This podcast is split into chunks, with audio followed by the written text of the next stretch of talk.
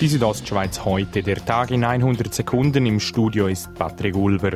Rund 23.000 Zuschauerinnen und Zuschauer haben heute den Churer Fasnachtsumzug mitverfolgt.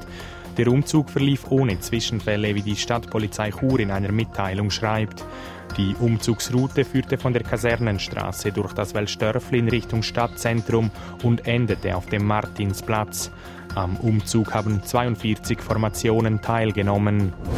Zum Sport Ski Alpin. Beat Feutz fuhr bei der Weltcup-Abfahrt im norwegischen Quidfield die zweitschnellste Zeit. Nur der Italiener Dominic Paris war noch schneller.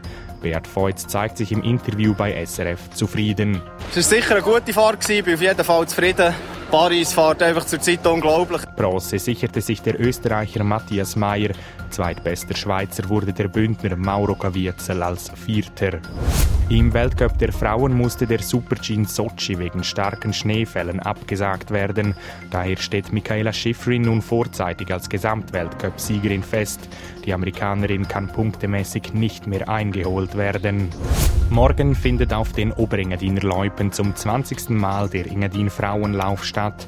Dieser wurde vom ehemaligen OK-Präsidenten Emil Tall ins Leben gerufen und dies aus folgendem Grund. Man sollte mal eine Möglichkeit der Frauen geben, dass sie unter sich Rennerfahrung können sammeln können, mit dem Hintergedanken, dass sie später einmal den Engadiner machen. In diesem Jahr nehmen über 1200 Frauen teil. Dies entspricht einem neuen Rekord. Die Südostschweiz heute, der Tag in 100 Sekunden, auch als Podcast erhältlich.